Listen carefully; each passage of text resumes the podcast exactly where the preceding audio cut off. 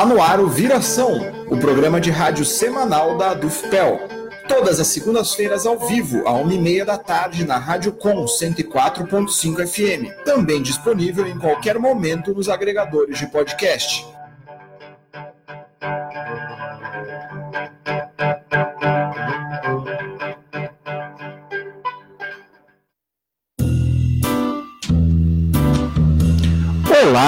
Eu sou o jornalista Matias Rodrigues. E eu sou estudante de jornalismo Vitória de Góes. No programa de hoje, 9 de março, você ouvirá entrevista aqui no estúdio com os professores Séries Maria Torres e Luiz Henrique Chu. 21 dias de ativismo contra o racismo busca ampliar a luta por uma Pelotas antirracista. O dia 18 de março será de greve nacional da educação. O FPEL volta às aulas com orçamento menor e preocupa servidores e universitários. Eles vão às ruas no 8M em Pelotas contra a violação de seus direitos. Você está ouvindo o Viração, programa de rádio da ADUFPEL. São 13 horas e 32 minutos. Ocorrerá em 18 de março uma série de mobilizações pelo Brasil. A data será marcada pela Greve Nacional da Educação, e tem como propósito a defesa da educação, dos serviços públicos, dos direitos trabalhistas, da segurança e a luta pela democracia. Em Pelotas, no dia 2 de março, acontece a primeira reunião das entidades sociais e sindicais que constroem a mobilização para o dia 18 de março. Fazem parte da organização a ADUFPEL, o SINASEF, a AZUFPEL, o CEPERS, o SIMPES, o SIMP, o Diretório Acadêmico da UFPEL e da UCPEL, além de outros movimentos organizados. Para a data, estão previstas diversificadas que envolvem os serviços prestados à comunidade pelas instituições de ensino superior de Pelotas e pelos serviços públicos municipais. As ações do Dia da Greve da Educação objetificam, objet, objetificam most, objetivam mostrar a importância dos serviços públicos, considerando os ataques que o governo Bolsonaro tem feito à educação, ao Sistema Único de Saúde e à tentativa de privatização de diversos serviços públicos. Para definir a adesão dos docentes às atividades do dia 18 de março, que é a Greve Nacional da Educação, a ADUFPEL convocou a Assembleia Geral para o dia 12, próxima quinta-feira. As ações do dia de, de A Assembleia acontece a partir das 5 da tarde no auditório da Faculdade de Direito. E, além da greve da educação, na pauta também estão análise de conjuntura e indicativo de greve docente. Para definir a adesão dos docentes às atividades de 18 de março, a DUFPEL convocou a Assembleia Geral para o dia 12, próxima quinta. Entre os dias 5 e 28 de março acontecem em Pelotas atividades para o fortalecimento da luta contra o racismo. As ações integram a campanha dos 21 dias de ativismo contra o racismo, que propõe em todo o país a realização de uma série de eventos organizados de forma coletiva. O período tem como objetivo reforçar a importância da mobilização contra a discriminação racial e qualquer forma de intolerância. Em Pelotas, o evento tem como ponto de partida a Marcha da Consciência Negra Mestre Griot Cirlei Amaro, ocorrida em novembro de 2019. Segundo a diretora da DUFPEL, Miriam Alves, que também participa da organização do evento, abre aspas, a ideia é dar continuidade e unidade política à luta antirracista, ao pautar o 20 de novembro durante o ano todo. Fecha aspas está prevista uma jornada de atividades idealizadas pelo movimento negro e organizadas por coletivos, associações e sindicatos, entre eles a DUFPEL.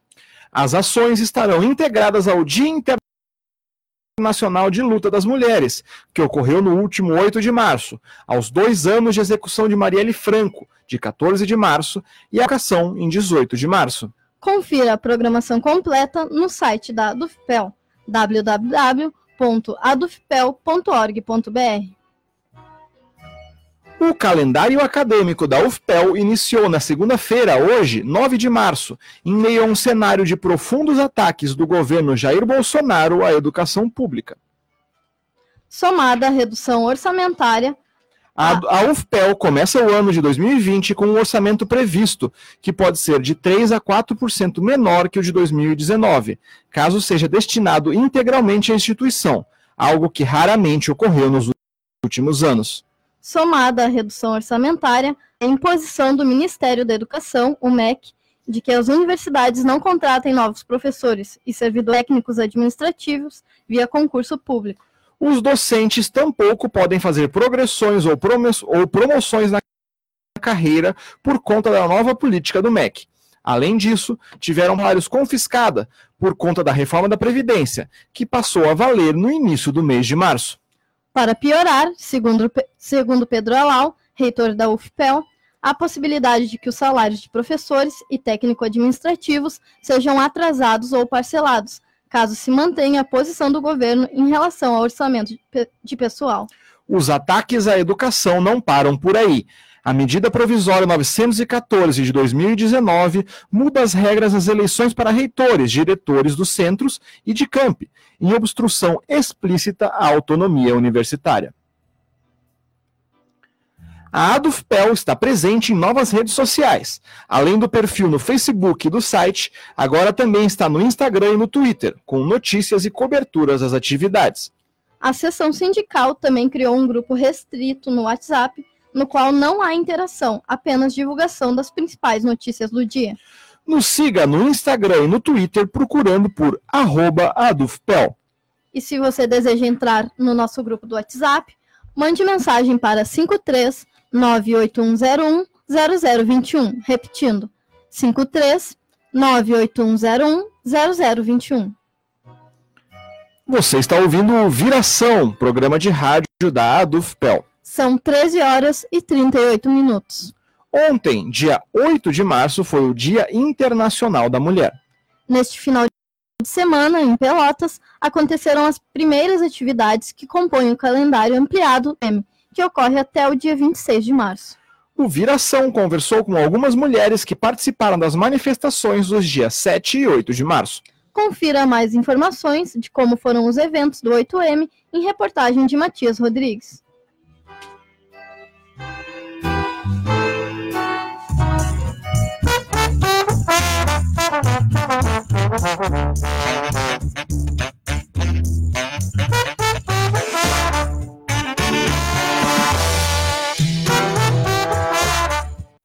Centenas de mulheres se mobilizaram em Pelotas no Dia Internacional de Luta das Mulheres. Na cidade, o 8 de março começou mais cedo, com atividades de debate sobre a luta das mulheres sendo realizadas durante a semana. Já a tradicional Marcha de Mulheres ocorreu no sábado, dia 7 de março. As manifestantes se concentraram no calçadão de Pelotas e caminharam pelo centro da cidade, reivindicando, entre outras coisas, o fim da violência contra a mulher, o fim do machismo e da retirada de direitos promovida por Bolsonaro, Eduardo Leite e Paula Mascarenhas. Uma das mulheres que saiu às ruas de Pelotas foi a mestre griot Cirlei Amaro. Com 84 anos de idade, mestre Cirlei comentou algumas das razões que a levaram à marcha do 8M. Bom, eu, eu acho importante porque o movimento das mulheres vem, pode trazer várias é, como é, força para defesa, por exemplo, do que acontece hoje da violência pra, da mulher, né, para a mulher, da, dos, dos, e da, uma parte muito difícil para nós negras, que são alguns lugares, aqueles disfarces, de, a gente entra em vários lugares que a gente vê que não tem funcionários negros, às vezes é uma coisa da empresa ou do dono, né? E eu sempre me lembro que quando chegaram as lojas de telefone em Pelotas, né, Pelotas sempre teve um comércio muito branco, né? E, e é meio difícil de falar do branco porque a gente convive todos juntos, mas é uma realidade. E eu comecei a notar que não tinha funcionárias negras nas lojas de telefone. Me lembro bem que, que, que ano está lá, claro, acho que foi a primeira. E nos chamava muita atenção, muita atenção. Né? E até que depois, até chegar no dia de hoje, que eu entrei ali na. fazendo propaganda, claro, depois eu vou lá cobrar o cachê. Entro numa delas, tem já um, uma divulgação na parede desses banners com uma moça negra, né? Mas até chegar no estágio, custou muito. Regiana Ville, docente do curso de música da UFPEL, também esteve presente na marcha do 8M. Primeiramente, é uma forma da gente manifestar democraticamente a, a, luta pelos nossos direitos, né, que estão sendo retirados pouco a pouco, como mulheres, como professores e como trabalhadoras. Então, é de extrema importância que a gente esteja aqui presente, mostrando que a gente não vai deixar que as coisas aconteçam de qualquer forma, mas que a gente vai à luta e vai tentar mudar as coisas. Já no domingo, dia 8, as manifestações continuaram com a ocupação do altar da pátria na Avenida Bento Gonçalves pelos movimentos de mulheres. É o que conta Isabela Filippini, que é da coordenação do Conselho Municipal dos Direitos da Mulher, representando o PCB, e também militante do coletivo feminista classista Ana Montenegro. Nós estamos vivendo um momento em que transcorre uma intensa retirada de direitos da classe trabalhadora por parte desse governo fascista e ultraliberal de Bolsonaro e Mourão. As mulheres trabalhadoras estão sendo violentamente afetadas porque ocupam os postos de trabalho mais precarizados, porque são ainda a maioria as responsáveis pelos cuidados da família e dos filhos. São também as mulheres trabalhadoras, em especial as mulheres negras, que estarão entre as mais afetadas com a contrarreforma da Previdência a contra-reforma trabalhista, também a emenda constitucional que congela investimentos em saúde e educação e o desmonte da Seguridade Social sem contar o corte dos investimentos nos programas de combate à violência contra a mulher. Todos esses direitos eles foram conquistados através de muita luta. Nossa necessária para resistir a esses ataques e avançar na construção de uma outra sociedade livre de opressões. Em todo o país, e aqui em Pelotas não seria diferente, as mulheres estão ocupando as ruas em defesa dos direitos e pelas nossas vidas e contra o fascismo. Em Pelotas, nós fizemos uma linda marcha no dia 7, sábado, pelas ruas do centro da cidade. E ontem, no dia 8, para demarcar a data, nós ocupamos o altar da pátria e reafirmamos que esse país também é nosso, das mulheres trabalhadoras, das mulheres negras, indígenas, quilombolas, trans, cis, de todas nós mulheres. E até o final do mês nós seguiremos em atividade, seguiremos em luta, construindo a luta em todos os cantos da cidade. Matias Rodrigues para o programa Viração.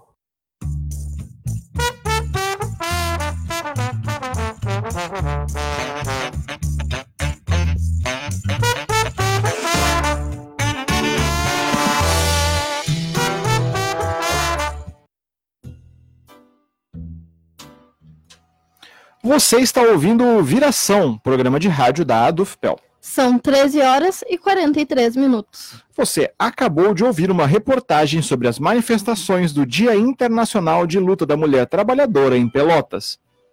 O jornalista Matias Rodrigues entrevistou o docente do Instituto Federal do Sudeste de Minas, Liz Machado, sobre carreira e ataques aos institutos federais. Confira a reportagem a seguir.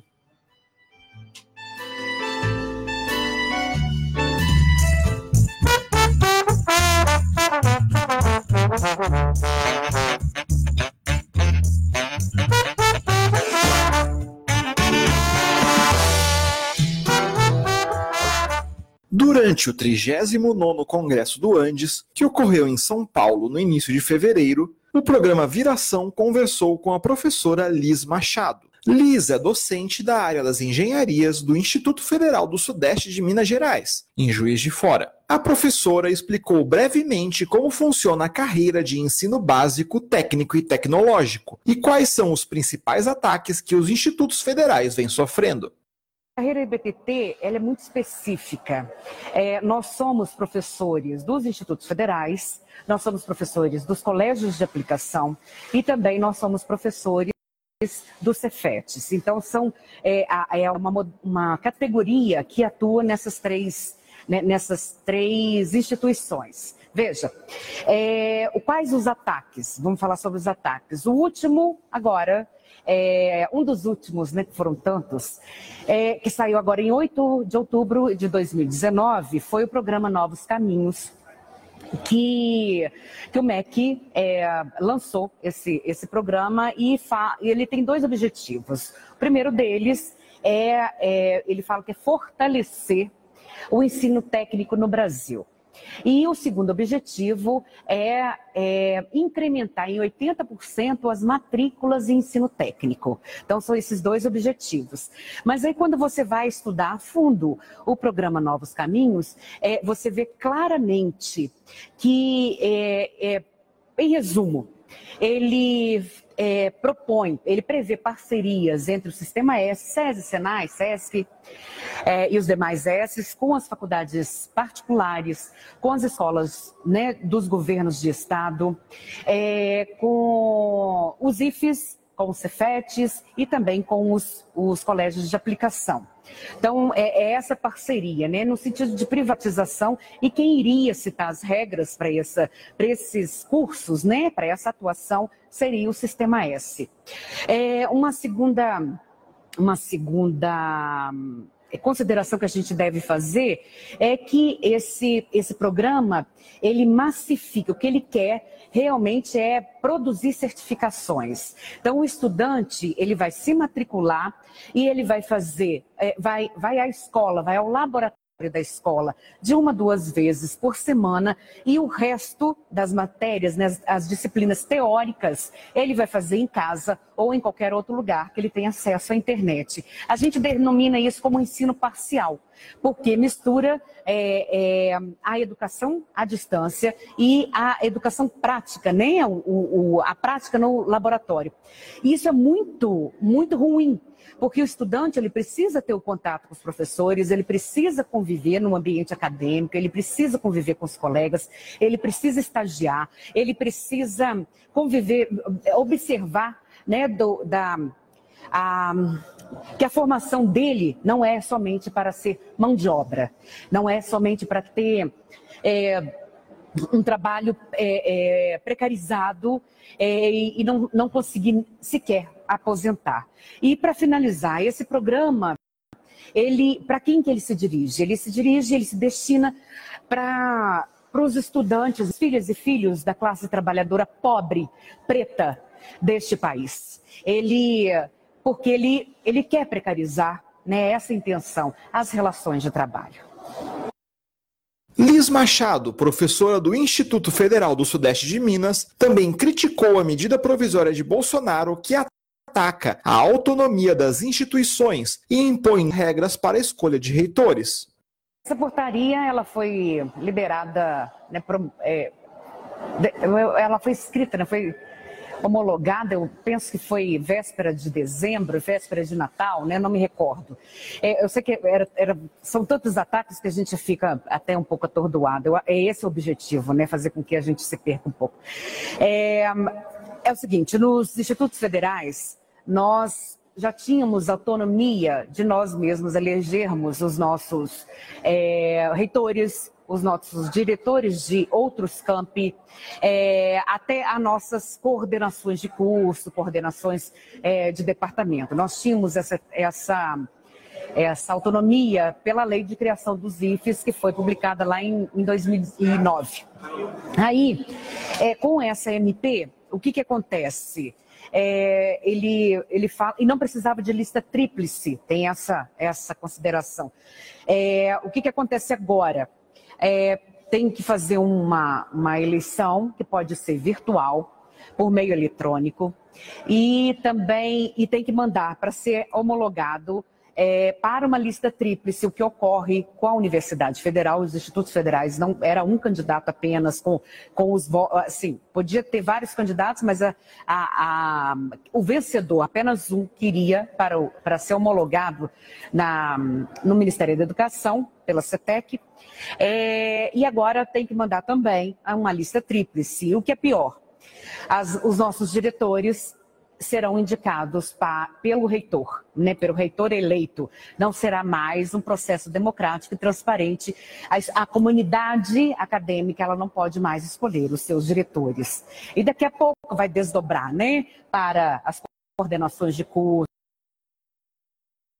e outras coisas mais. Matias Rodrigues para o programa Viração.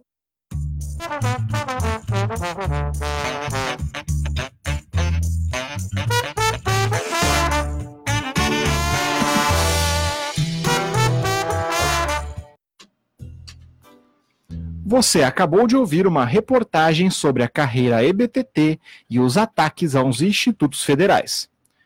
Agora, no Viração, nós recebemos aqui no estúdio da Rádio Com o professor aposentado da UFPEL e integrante do Conselho de Representantes da UFPEL, Luiz Henrique Chu, e a professora aposentada da UFPEL, Séries Maria Torres. Os docentes irão conversar conosco sobre a história das greves da educação, relembrar fatos e conquistas. Boa tarde, Luiz. Boa tarde, Séries. Tudo bem? Sejam muito bem-vindos ao programa Viração. Boa tarde, satisfação estar aqui outra vez. Muito contente em estrear aqui. Uh, então, para iniciar, eu gostaria que vocês contassem a história de vocês dentro do movimento docente. Uh, desde quando vocês estão dentro desse movimento e qual a primeira lembrança de luta de vocês na UFPEL? Bom, a gente está desde sempre na luta, né? Porque quando foi criada a UFPEL, nós já estávamos lá.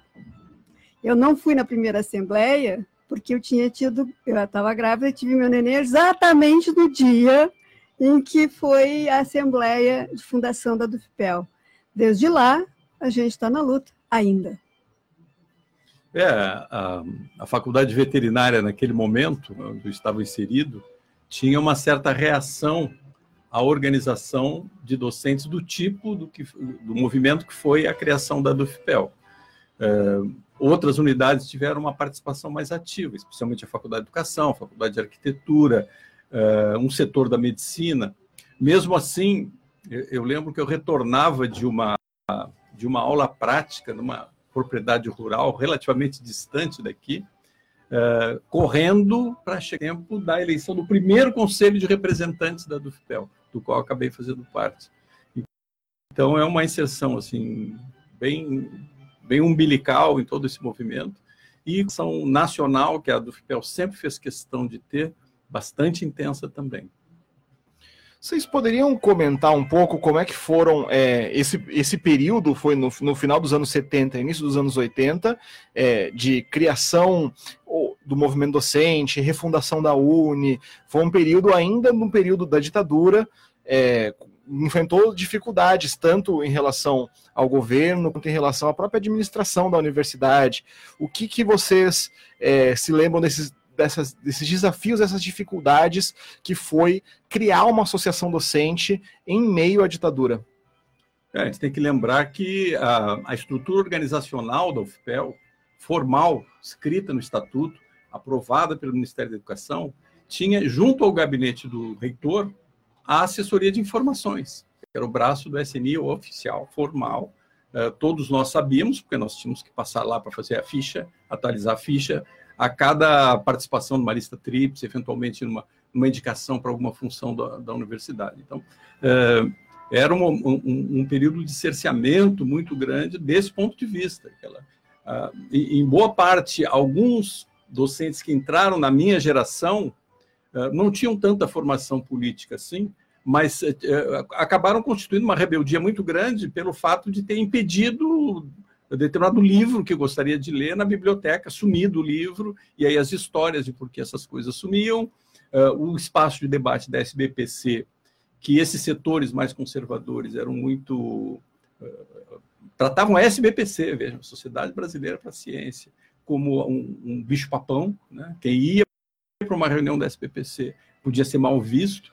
Eh, e eu fui instigado na última reunião do Conselho de Representantes, essa semana, né, do FIPEL, eh, um pouco a ler assim, a gente está sofrendo muitos ataques hoje, a fazer uma, uma espécie de paralelo daquele período da formação da DUFPEL, eh, o período pós-constituinte, pós-consenso de Washington, com Collor na presidência da República, e assim, em poucas palavras, aquilo motivado de supetão durante a, durante a reunião, trouxe algumas coisas que eu nem tinha me dado conta com clareza. Por exemplo, uh, neste período de formação da DUFPEL, uh, duas coisas eram acabaram pesando. A gente sempre teve uma, uma, um quadro muito conservador nas universidades, até porque tinha que passar na ficha limpa para ser contratado naquela época. Né? Mas o, o, a, a, par de tudo isso, a par da repressão, a par do perfil conservador, havia uma espécie ainda de amor clássico ao conhecimento, à cátedra, ao saber, né? que criava contradições para o lado conservador, que permitiram explorar essa questão da, bom, a universidade é para quê, afinal de contas, né? É, é, um pouco, assim, seria um lado um pouco mais facilitador comparado com o que nós temos hoje, que assumidamente é uma, é uma, uma organização do Estado anti-humano, anti-valores humanos, anti-solidariedade, anti-fraternidade, anti-coletivo, né? é, público, assumido como parte do discurso, joga bananas para quem é da imprensa, coisa desse tipo. Então há uma diferença bastante grande nesse aspecto. Um núcleo que acha que a Terra é plana. Né? É, embora conservador nos anos 70, é, isso seria incabível, né? pensar que teria um núcleo dentro da universidade terraplanista. Né? É, no período Collor pós-constituinte também foi o primeiro impacto do, dos anos do, do, consenso de Washington, aquelas discussões Thatcher, Reagan, escola de Chicago, etc. E veio o Collor com a, com a o, João Santana no Ministério do Planejamento, que está obcecado por de, demitir 30% de servidores públicos, o Collor com a camiseta do caçador de Marajás, e aí deu no que deu. Agora retorna com uma outra perspectiva grave, gravíssima, eu diria, porque é, assumidamente anti-humana. É, então, eu acho que essa, essa, essa, rápida passagem histórica assim, nos dá uma, uma perspectiva grave, mas também como um espaço de luta. Eu acho que a gente tem que lembrar também que, naquela ocasião, a gente tinha toda uma organização, eh, em primeiro lugar, católica, que tinha juventude católica, né? tinha a, jo, a JEC, a JOC, a JUC, que era de operários e a das universidades. Nós tínhamos um, uma possibilidade de entendimento diferente, nós fizemos greve na, lá na agronomia, ciências domésticas, em 68. Então, a gente, apesar das condições serem adversas, a gente tinha um grupo de gente que, que encaminhou isso. Então, os professores da Faculdade de Educação, junto com os outros, conseguiram criar do FIPEL nesse momento que estava sendo extremamente é, contido. Né? Ah, nós tínhamos uma professora da, da Faculdade de Educação, a Ciris, me faz sinal quando for para parar. Pode falar. uh, que ela, nós tínhamos uma, um, um, evento no direito e a fala dela foi gravada por rádio pelo pessoal do SNI. Então, havia toda uma, uma que não nos atemorizava. Hoje é o contrário. As pessoas não estão com preocupações. Elas não têm medo. Elas não se importam.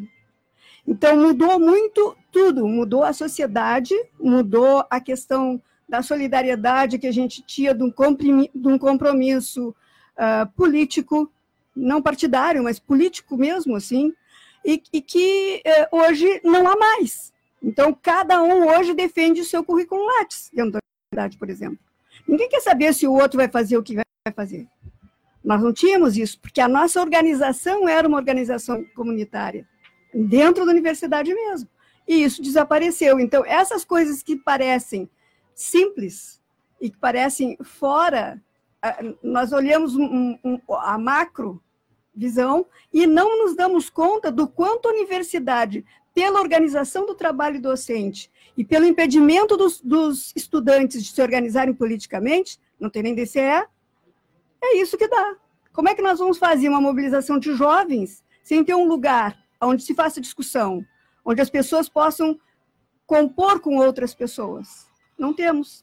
E isso é uma coisa muito difícil. Por isso que as manifestações perdem muito. Não é porque existe a possibilidade de uma repressão. É porque não há a possibilidade de uma discussão coletiva qualitativa na direção de uma sociedade justa. É, o caldo de cultura do indivíduo, não do coletivo. Sim. É, vocês lembraram aqui que naquele período da formação da DUFPEL, uh, retomada da Uni, criação do movimento docente, mas também a encruzilhada no Natalino, Movimento Sem Terra, é greves do ABC, comunidades eclesiais de base, discussão da política social da igreja. Então, houve todo um caldo de cultura, uma onda para o espaço coletivo, para o espaço dos direitos. Bom, tá certo. Daqui a pouco a gente vai voltar aqui no estúdio com mais entrevista com a professora Séries e o professor Chu, mas agora o Viração vai para o intervalo.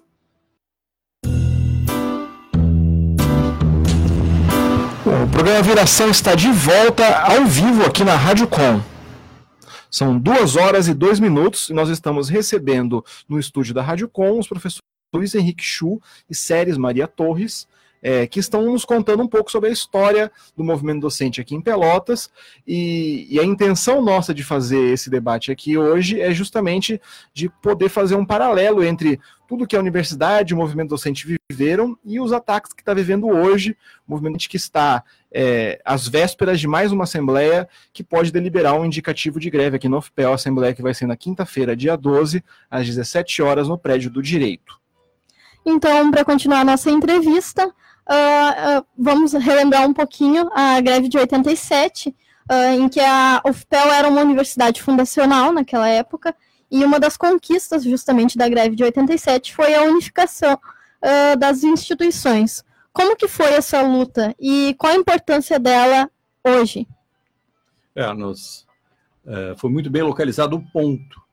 E se nós recorrermos o conjunto das pautas de todas as greves docentes, desde o final dos anos 70 até hoje, nós vamos encontrar algumas, alguns, algumas repetições. Eh, em todos os casos, tem uma pauta salarial, uma pauta corporativa, uma pauta de condições de trabalho, mas, mas sempre uma disputa a respeito do conceito que a educação e a educação superior deve ter para um país como o Brasil, um país que eh, aponta para uma perspectiva, não sei se distante ou não, de emancipatória enquanto nação, enquanto povo, etc. Eh, e, e, nós sempre tivemos alguns uh, símbolos dessa disputa, e um deles foi a transformação, o afastamento das universidades federais do, do espectro do Estado. Né? Uh, desde o período militar, vejam, todo o período militar, todas as universidades criadas foram fundacionais. Nós terminamos o período militar com 16 universidades autárquicas, que eram as antigas, e umas 17 ou 18 fundacionais. Né? Eh, e, e, em todas as contendas mais sérias, o que se observava era a, a, a premissa estratégica do governo era não de publicizar, mas ao contrário de privatizar, de afastar do, do âmbito do Estado. Uh, um, um, marco assim bem, bem dramático disso foi um pouquinho antes, já iniciando o período constituinte, quando o governo cria um grupo de trabalho da reforma universitária chamado GERES, e a perspectiva era essa, não, não tem essa de padrão unitário de qualidade, não tem sociabilidade do ensino da pesquisa da extensão, eles nos diziam: vocês precisam compreender que o Brasil é um país atrasado, não vai chegar nunca no papel de, de distribuição de conhecimento, então tem que repassar os pacotes que tem aí. E, inclusive, o responsável na época citou um exemplo que foi para os jornais: dizer, veja se tem cabimento um estado como do Norte, com aquela pobreza toda, ter curso de música, de violoncelo, assim, uma coisa completamente preconceituosa, afetada até, de tão preconceituosa.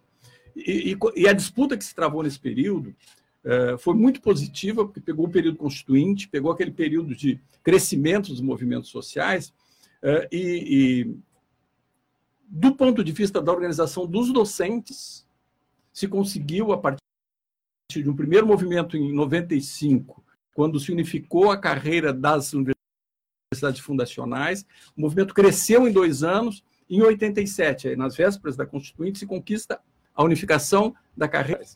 É, eu, eu tenho absoluta convicção de que a existência hoje de uma rede de universidades federais, da própria Andifes, de outros órgãos que tratam, tem a origem na constituição de uma carreira única, que desembocou no ano seguinte na Constituinte, na vitória do nosso campo, quando, é, para todos os efeitos constitucionais, e está em vigor até hoje, é, as, as, os docentes, os servidores, a carreira, o status institucional eh, passou a ser unificado. Diz lá no artigo. Uh, os órgãos da administração direta, autárquica e fundacional, é o preâmbulo dos artigos, e aí todos têm as mesmas atribuições. Então foi um momento decisivo, tanto em termos de conquistas de direito, poderosa, que continuou tentando ser corroída na sequência, até hoje, hoje nós vemos um ataque exatamente nesse, nesse, na Lisa, Uh, mas foi a, o, grande, o grande elemento que permite que tenhamos até hoje, com todas as mazelas, um, uma organização pública né, de cobertura nacional, com a maior rede de hospitais de retaguarda do SUS do país, né, é, é, essa, essa, essa sistema de universidades federais. Que hoje não é mais público. O EBSER conta Né? Então, nós temos uma administração que não é mais pública. É empresarial. Empresarial. Sim. Então, a perda vem acontecendo sequencialmente. É, não é uma coisa assim, ah, agora se desmontou. Não. Ela vem sendo desmontada. Continua o processo. É, a, um dos maiores ataques que nós tivemos uh, em cima da conquista objetiva de, de 97, voltando à tua pergunta, foi a carreira unificada, foi uh, nos últimos anos esta carreira perder a sua organicidade, a sua, a sua estrutura. Ela foi é, é, permanece a carreira, mas remetendo para uma tabela de números avulsos que não tem como tinha uma relação estrutural entre si que permitia antever a carreira toda e a defesa da, da dedicação exclusiva, né, que era aquele grande convite, aquele grande puxão para a docência na universidade pública ser embasada num projeto acadêmico de fôlego de cada um dos docentes do seu departamento para a vida toda, porque tinha inclusive um estímulo remuneratório para isso. Isso foi bastante corroído nesse, nesse, nesses últimos períodos, uh, inclusive nos, nos, últimos governos. Né? Aqueles acordos uh, de, de, greve que o Andes não assinou, mas o Proifes assinou, uh, hoje que nós, nós temos um Bolsonaro na presidência da República, se percebe como tínhamos razão né, porque as, as grandes balizas que seguravam a locação do espaço público, que é a docência, foram bastante, bastante corroídas. Mas um, observando tudo isso, nós estamos num período de mobilização. No final do ano passado, fizemos uma assembleia muito vigorosa, coincidindo com a greve do, do magistério estadual. Uh, aprovamos o estado de greve, quer dizer, nós já iniciamos esse ano, o calendário escolar inicia esses dias agora, naquilo que se chamou estado de greve, né? com o indicativo de uma grande greve nacional, especialmente puxada pela educação de servidores públicos, dia 18.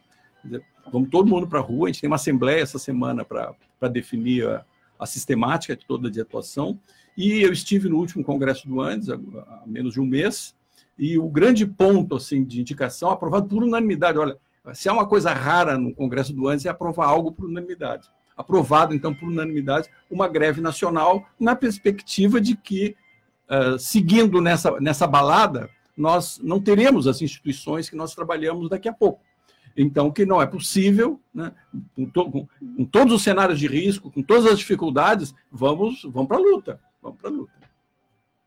O, fazendo, mais uma vez, tentando fazer esse paralelo, a professora Série citou que é, existe um processo já de muito tempo de desmonte. de, de desmonte, destruição da universidade.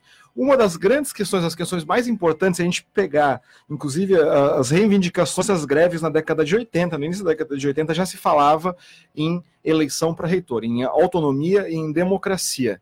Né? passou a ditadura, continuou o método da ditadura para a escolha de reitores, que é a lista tríplice, é, sendo que o presidente da República ou o governo federal tem que indicar entre três nomes quem, quem será o candidato. Nunca a universidade, de fato, pôde escolher seu reitor, ainda que uhum. muitas vezes os processos dentro de cada universidade eram respeitados. E agora, no governo Bolsonaro, existe já uma medida provisória tentando mudar essa regra, basicamente uma tentativa mais explícita do, da obstrução da democracia na universidade. Aqui na UFPEL houve uma série de processos de luta para tentar justamente com que a comunidade acadêmica pudesse escolher os seus reitores. Eu queria que vocês contassem um pouco para a gente como é que foi isso e fazer um paralelo também com essa situação de hoje é, que o governo Bolsonaro está tentando impor.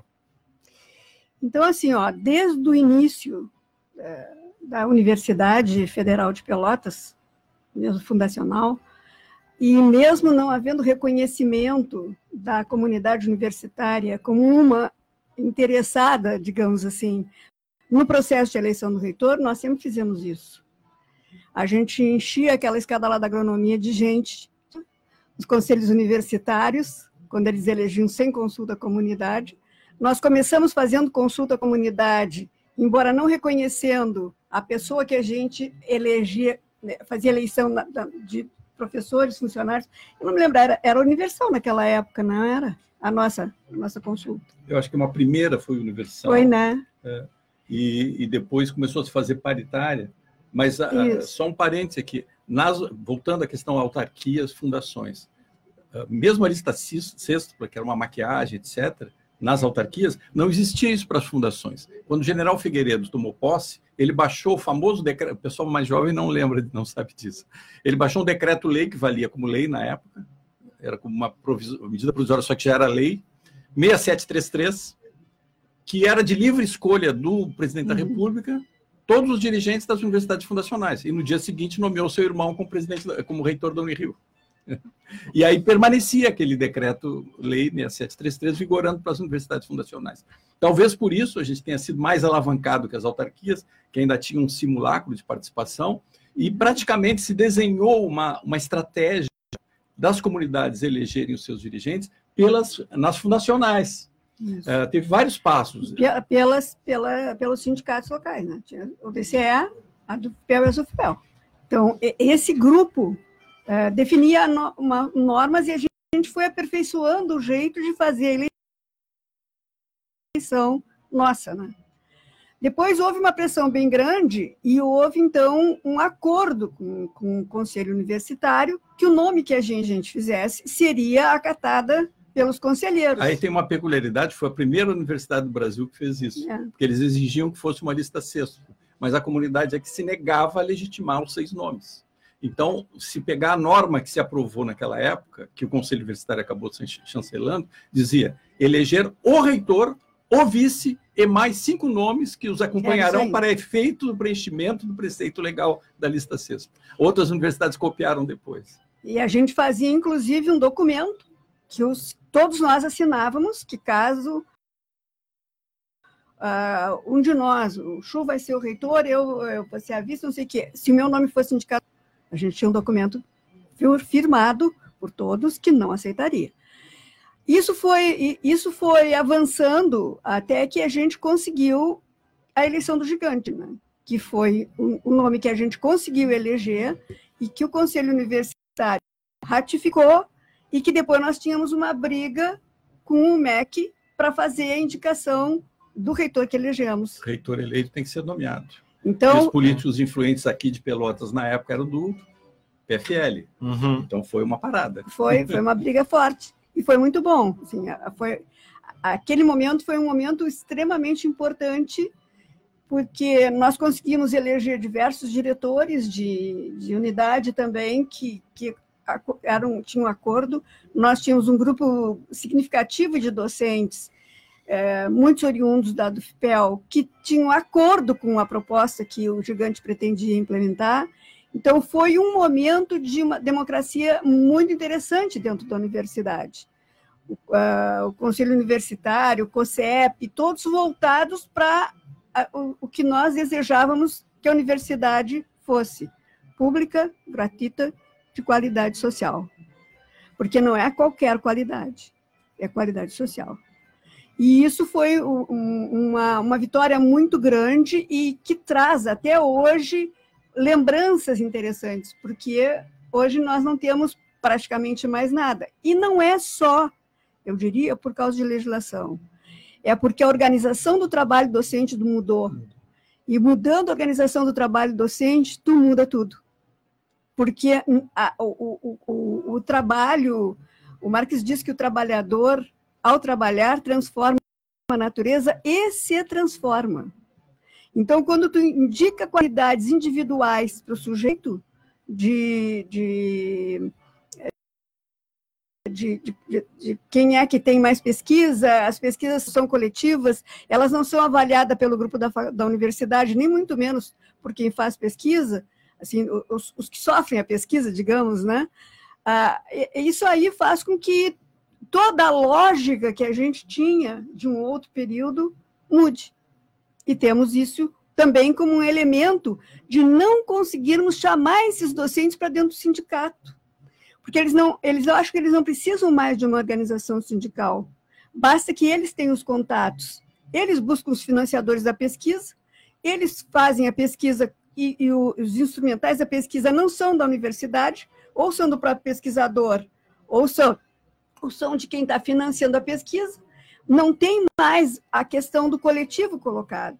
E isso muda toda a perspectiva de organização sindical. E muda o objeto de pesquisa isso. também. porque desse Também. jeito é muito difícil tu organizar um projeto que realmente responda aos grandes dilemas da sociedade. Porque isso depende de tempo, isso não dá para publicar 30 papers por ano. Né? É, na verdade, é o seguinte: isso empurra a universidade a esquecer os caminhos e passe cada um no seu na sua caverna a buscar dar pequenas soluções para o caminho que já está definido. E, e, portanto afasta a universidade pública do seu papel do seu caráter né, da sua essência. É, é, veja da, da instigação da tua pergunta é, dá para a gente fazer um paralelo histórico. Sempre que houve ataques violentos aos direitos docentes eh, coincidiu com ataques, tentativa de descaracterizar o caráter público institucional, essa coisa da autarquia, fundação, e, ao mesmo tempo, a democracia. Sempre as ondas vieram com esses três componentes. Eh, as séries falavam do, do, de um período assim, quase que de apogeu de participação democrática, que não era só de eleição dos dirigentes, Hum. era de execução de projeto. A partir dali, por exemplo, se inaugurou no país a ideia de que uma universidade precisa ter um projeto político-pedagógico pactuado dela com as relações sociais que ela tem. Aí depois outras universidades começaram a falar no projeto político-pedagógico, etc. A avaliação, a gente fazia avaliação da, da, da unidade Bom, aí todos, desde o vestibular até... com os professores, alunos, servidores e a quem, na faculdade de educação, que a gente fazia, trabalhava com estágio, a quem sofria os estágios. Então, é quando, completamente diferente. Quando, quando assim, o núcleo central de poder do país percebe essa, esse crescimento da, da autonomia real da universidade, com democracia interna, eh, pelas eleições, que passa também pelas eleições diretas que a gente fazia paralelamente à lei, o que, que faz o, o governo FHC, o Paulo Renato? Ele cria uma lei que bota na algema, na camisa de força, os, o- o- os eh, processos de eleição direta. Ele diz: tá bom, é o conselho universitário, é com lista CESP, e se tiver eleição direta, tem que ser com 70% docente, e tem que não sei o que, tem que não sei o que lá. E é, e é no mesmo momento em que se cria a GED, descaracterizando a carreira, que tem uma gratificação por fora, e é no mesmo momento que se congela as vagas docentes da carreira, e no mandato do Fernando Henrique Cardoso, com acho que 42% dos docentes substitutos nas universidades. Então, é, é, se vê realmente que é um grande projeto que está identificado com o caráter do ser humano, da sociedade humana, e um caráter de nação para o Brasil, que tão, tem estado em disputa todo esse tempo, e fazer a leitura pelo que acontece na universidade dá uma boa revelação do que, que realmente está em disputa. né? E que, nesse momento, é uma situação dramática, tanto é, que já citei aqui a nossa agenda, eh, o chamado geral é partir para a luta mesmo, porque eh, por mais que hajam riscos, por mais que, que, que, que- se tenha problemas, o pior é vermos a universidade fechar, ser destruída, não ter nem onde trabalhar daqui a pouco, eh, encolhidos, pensando, não, vamos dar um jeitinho, vamos esperar mais um pouquinho, greve não é bem aquilo. Eu estou aqui com a relação das, das greves nacionais, desde 80, e, e se percebe o seguinte: há- ainda há uma cantilena dizendo que ah, a greve não resolve, greve é só paralisia. Se observar essa história a partir das greves, nós vamos ver que a- o que se conquistou, o que, se- o que existe de universidade federal pública hoje é resultado de greve. Foram as balizas que foram sendo colocadas, ainda num período em que a inflação era terrível, e tinha a questão salarial. eh, Se não fizesse uma greve a cada ano, o teu salário caía pela metade por não ter correção. Até chegar em 94, se não me engano, foi o ano que eu assumi a presidência do antes, que se conseguiu pela primeira vez ter uma política de reajuste. Além dos índices que a gente conseguia cada vez, passou a ter uma política. Daqui a pouco não foi respeitada também, foi burlada também, mas é, é sempre resultado de greve. E é efetivamente quando a categoria se mobiliza. É, é um, é um desafio, como a Séries colocou, com essa nova realidade, é, que, que, que, haja uma, uma recuperação desse sentimento de coletivo e vir para a rua. É, um pouco o susto que nós tínhamos na greve de 2000 e 2012. É, se dizia, alguns diziam, ah, não, são os novos doutores que estão lá no fundo da sala, que não sei. Bom, e, e a gente foi muito bem positivamente surpreendido na época. Era uma, uma juventude que entrava, houve uma renovação dos 50% ou mais dos quadros das universidades federais.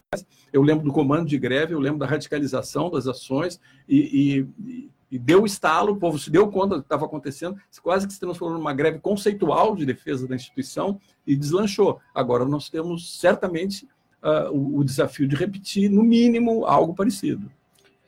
É, Para a gente já encerrando, infelizmente, o nosso tempo não é, não é curto, acho que daí a gente poderia ter tratado de muito mais assuntos aqui, mas agora, nos nossos últimos cinco minutos, última pergunta para vocês, que é que vocês é, militaram é, e é, durante um período de uma ditadura, algo que, por exemplo, para mim, para a Vitória, nós não chegamos, nós nem, vivi, nem vivemos um período de ditadura, e hoje se debate muito justamente esse medo do que poderia ser fazer uma greve durante um governo Bolsonaro, depois de greves em governos democráticos, com Fernando Henrique, Lula, Dilma. É, o que, que vocês poderiam dizer com a experiência da luta é, é, de para essas pessoas que, é, que na, na quinta-feira vão à Assembleia Docente e que podem estar um pouco receosas em, justamente por conta desse governo, nesse momento, é, de que talvez a greve não seja a melhor solução. O que, que vocês poderiam comentar sobre isso? A greve é a única solução. Não tem outra.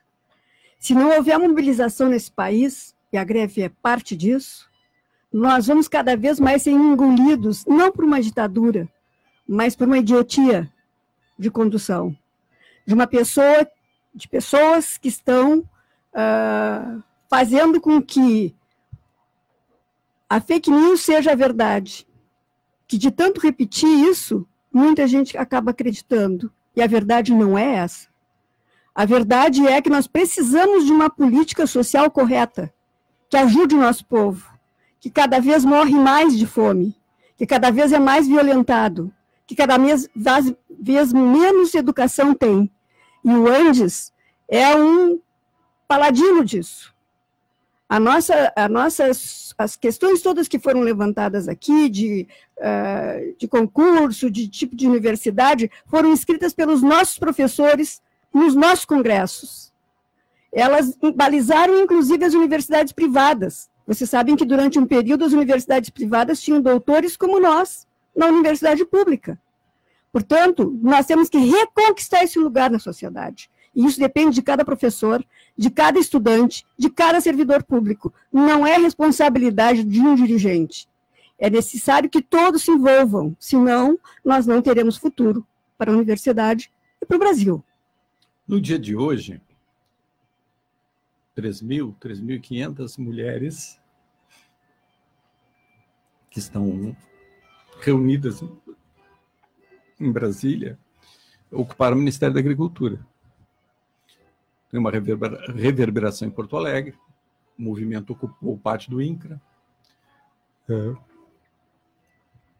É, nessa esteira da, da fala das séries, que até me emociona, eu, eu pouco assim do, do meu estado de espírito lá pros, no início dos anos 80 e talvez com um pouco de ingenuidade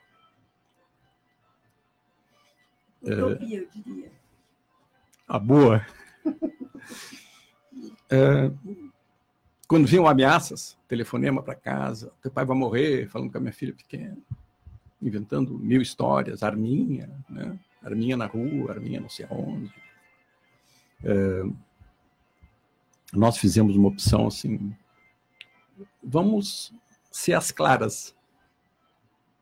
Não adianta ficar com, com medo, esconder, fazer, fazer que a gente é pela metade o que a gente é, porque está na cara. Então, eu acho que é um pouco isso que nós precisamos de novo hoje. Quem tem essência de humanidade para defender, é, quem pensa num futuro positivo para a natureza, para o ser humano, para as relações sociais, é, tem que ser as claras. Né? Tem que ser evidente no que pensa, no que faz, nos lugares que vai. Porque a outra perspectiva é a do rato com medo que vai para o fundo da guampa e se come uns aos outros, né? e lá fora reina o, o gato malandro. Né? Então, o meu convite nesse momento é que se olhe para esse panorama conjunto, uh, de novo, talvez com, com mais utopia, um pouco de ingenuidade, talvez. Vamos ser as claras e vamos para a rua mostrar o que nós pensamos e vamos dizer que estão querendo destruir o que, o que, é, o que é possível é, é, num país como o nosso, numa nação como a nossa, em termos de espaço público, de universidade pública, e que nós não vamos deixar. Ah, ah, cenários mais sombrios, menos sombrios, podem ser avaliados a partir daí, mas o importante é que nós movimentemos o processo, porque é, eu penso assim, quem tem uma formação militar e diz avançar e ninguém e não encontra reação, o que que faz? avançar, avançar, avançar até terra arrasada. E não é isso que nós vamos deixar acontecer. Bom, nós agradecemos a presença do professor Luiz Henrique Chu e da professora Séries Maria Torres. Sejam sempre muito bem-vindos ao, ao, nosso programa, a Viração. Oh, prazer. Bom, o programa Viração de hoje chegou ao fim. O Viração é o programa de rádio semanal da Associação dos Docentes da UFPEL, a ADUFPEL, Seção Sindical do Andes, Sindicato Nacional. O programa é apresentado ao vivo todas as segundas-feiras, à uma e meia da tarde, na Rádio Com 104.5 FM. Você também pode ouvir o Viração a qualquer hora, nos agregadores de podcast e no site da Dufpel. O programa de hoje foi apresentado por Vitória De Góes e Matias Rodrigues. Na produção estiveram Bela Vensky, Matias Rodrigues e Vitória De Góes. A coordenação do programa é do professor Giovanni Friso, diretor da ADUFPEL. Na técnica estiveram Ivon Naval, da Rádio Com, e Gabriela Vensky, da Adufpel. As músicas utilizadas no programa são de domínio público e podem ser baixadas no Arquivo Livre de Música. Os intérpretes são Marceau, Texas Radio Fish e Ji Yankee. Para mais notícias, acesse adufpel.org.br e facebook.com barra adufpel. Também estamos no Twitter e no Instagram como arroba adufpel. Se tiver alguma sugestão de pauta, envie e-mail para imprensa@adufpel.org.br. Agradecemos a audiência e te esperamos no programa da semana que vem. Boa tarde. Boa tarde e até mais.